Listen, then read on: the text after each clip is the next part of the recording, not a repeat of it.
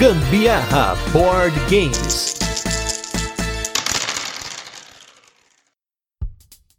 Fala galera, beleza? Aqui é Gustavo Lopes, Gambiarra Board Games. Hoje no nosso 22 segundo dia de podcast Everyday August podcast todo dia em agosto, esse desafio barra comemoração dos três anos do Gambiarra Board Games, em que eu e Anderson Butileiro estamos aqui descrevendo uma mecânica por dia. E no episódio de hoje, nós vamos falar de uma mecânica que é a ação programada. Falando de ação programada, os jogadores criam filas de ação e executam essas ações em sequência. As filas elas podem ser filas em lote, onde todas as ações são executadas em sequência, ou filas por rolagem, onde as ações são adicionadas ao final da fila e a primeira ação é executada. Os jogadores podem ter a sua própria fila de ações ou existir no jogo uma fila de ações compartilhada. Aqui a gente pode falar até de movimento programado, que é uma ação derivada da ação programada. É que você programa o movimento de alguma coisa no jogo de acordo com essas ações, essas cartas ou peças que você coloca no jogo. Tem muitos jogos que fazem isso de uma forma bem diferente e até muitas vezes ela acaba se juntando com a ação simultânea, porque você simultaneamente está programando a sua ação, só que a programação dela é o que vai acontecer depois. Ou você tem um lote de ações pré-programado que não é executado numa sequência, como é por exemplo, o Tricerion, que novamente está sendo citado aqui, um do cast do mês aí, nosso, um dos casts especiais que a gente fez esse mês,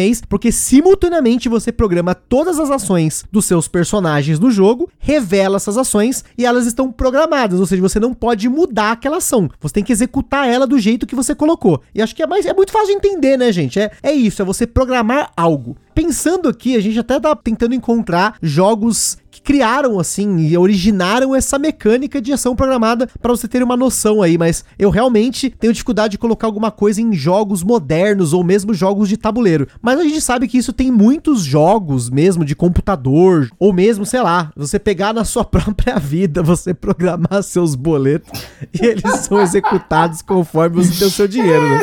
Muito bom. Ai, ai. Mas é, é, interessante essa ideia de ação programada, porque ela passa uma coisa assim de é isso que eu planejo fazer. E na verdade, muitas vezes nos jogos você está fazendo exatamente isso, mesmo que o jogo não tenha essa mecânica, né? Eu, eu brinco muito com a Thay aqui em casa, por exemplo, porque a Thay ela começa a separar as cartinhas dela do, do Ticket Ride, sabendo o que, que ela quer fazer no jogo. Ela começa a separar na mão assim: ó, essas três azuis aqui vai ser para cumprir aquela rota, essas vermelhas ser para fazer aquela outra ali. Então ela tá programando as ações dela. Não quer dizer que vai dar certo na hora que chegar a vez dela né? Mas o, o, quando o jogo tem de fato a mecânica de ação programada, eu vou dar um exemplo aqui, por exemplo, o Feudum, tá? É um jogo em que no começo da rodada todos os jogadores vão baixar ali quatro cartas que são as quatro cartas que eu quero executar, tá? A ordem que eu vou executar elas, ela não é necessariamente programada, tá? Tem jogos em que precisa ser exatamente nessa ordem e tem jogos que não. Eu vou poder executar eles na ordem que eu quiser, como é o caso do Feudo, como é o caso do Tricerion, ou é o caso até mesmo do Mombasa, né? Que eu também programo as minhas cartinhas ali embaixo e revelo elas e vou executando também na forma, na ordem que eu quiser. É diferente, por exemplo, de um Kairos, né? Em que eu posiciono um determinado meeple ali para fazer as ações e as ações elas vão ser todas executadas na ordem, né? Então às vezes eu penso que eu preciso primeiro ganhar um determinado recurso para depois usar na, em outro lugar, e no Carlos não tem dessa. Se o lugar que eu preciso usar o recurso for ativado primeiro e eu ganhar o recurso só depois, eu dancei, né? Eu que não programei direito a minha jogada, né? Outro jogo que a gente pode falar que tem um quê dessa ação programada, mas que é diferente a forma como ele está aplicado,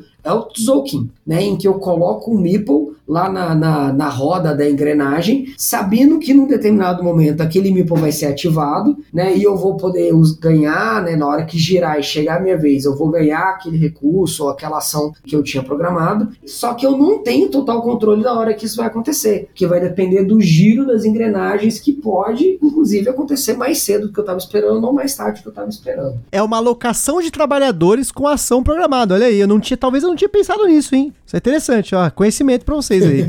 Inclusive, tem muitos desses jogos que a gente tá falando aqui, gente. Sempre que a gente tá dando algum exemplo, provavelmente já tem cast aqui, né? Se você voltar aqui nos nossos episódios, vai ter o cast, ou são jogos mais famosos que a gente acaba descrevendo. Então, você com tranquilidade vai encontrar algum conteúdo sobre eles, mas é bem provável que nesse conteúdo eles citem essas mecânicas. Por isso que a gente faz um conteúdo circular. Você vai ver o vídeo de alguém ali, ou até o mesmo podcast vai ouvir aí sobre uma mecânica, você vai voltar aqui e vai saber da mecânica, né? Pelo jogo também. Mas esse é mais um cast rapidinho aí sobre mecânicas. Espero que tenha gostado, tenha aprendido um pouquinho aí. Que amanhã tem mais. Então tamo junto e até amanhã.